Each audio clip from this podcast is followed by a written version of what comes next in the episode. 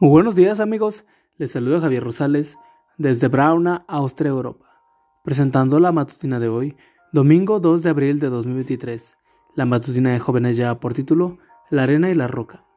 La cita bíblica nos dice que la paz de Cristo reine en sus corazones, porque con este propósito los llamó Dios a formar un solo cuerpo, y sean agradecidos. Colosenses 3:15. Hace algunos años apareció en la revista Signs of Times, Señales de los Tiempos, la historia de dos amigos que caminaban por la orilla de una playa, cuando de pronto comenzaron a discutir. La discusión se volvió tan acalorada que uno le dio una bofetada al otro. Sin decir una palabra, el que había sido golpeado en el rostro escribió en la arena, Hoy mi amigo me dio una bofetada. Más tarde ese mismo día los dos amigos estaban bañando en la playa. Uno de ellos, al mismo que había sido golpeado, nadaba en aguas profundas cuando de pronto comenzó a ahogarse.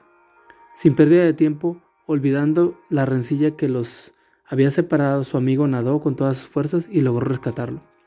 Después de haber recuperado sus energías y agradecido a su amigo por lo que había hecho, el joven rescatado escribió en una gran piedra, Hoy mi amigo me salvó la vida.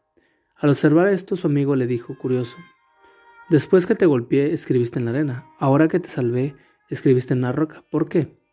Cuando un amigo los hiere, Respondió el joven, tenemos que escribir la ofensa en la arena, para que los vientos del olvido borren ese ingrato recuerdo. Pero cuando un amigo bendice nuestra vida, tenemos que grabar su acción en la piedra, de modo que ningún viento, por fuerte que sea, pueda borrar jamás lo que ha hecho por nosotros. Señal de los tiempos, abril de 2003, página 15. ¿Dónde estás escribiendo las ofensas que te han hecho tus seres más queridos? ¿Todavía te causa dolor recordar lo que te hizo tu mejor amiga? ¿Hay tristeza en tu corazón por la forma que te trató tu novia o novio? ¿Por cuánto tiempo esos recuerdos van a herir tu corazón? ¿Y dónde estás registrando lo que esas mismas personas u otras muy cercanas han hecho por ti? ¿Les has dicho lo mucho que agradeces ese favor, esa bendición? Dios quiera que a partir de hoy mismo escriba las ofensas de tus mejores amigos en la arena y sus bendiciones en la roca. Hay virtud en la gratitud y podemos y poder sanador en el perdón. Mi Padre Celestial, dame buena memoria para recordar lo bueno que hacen mis amigos y muy mala memoria para lo malo.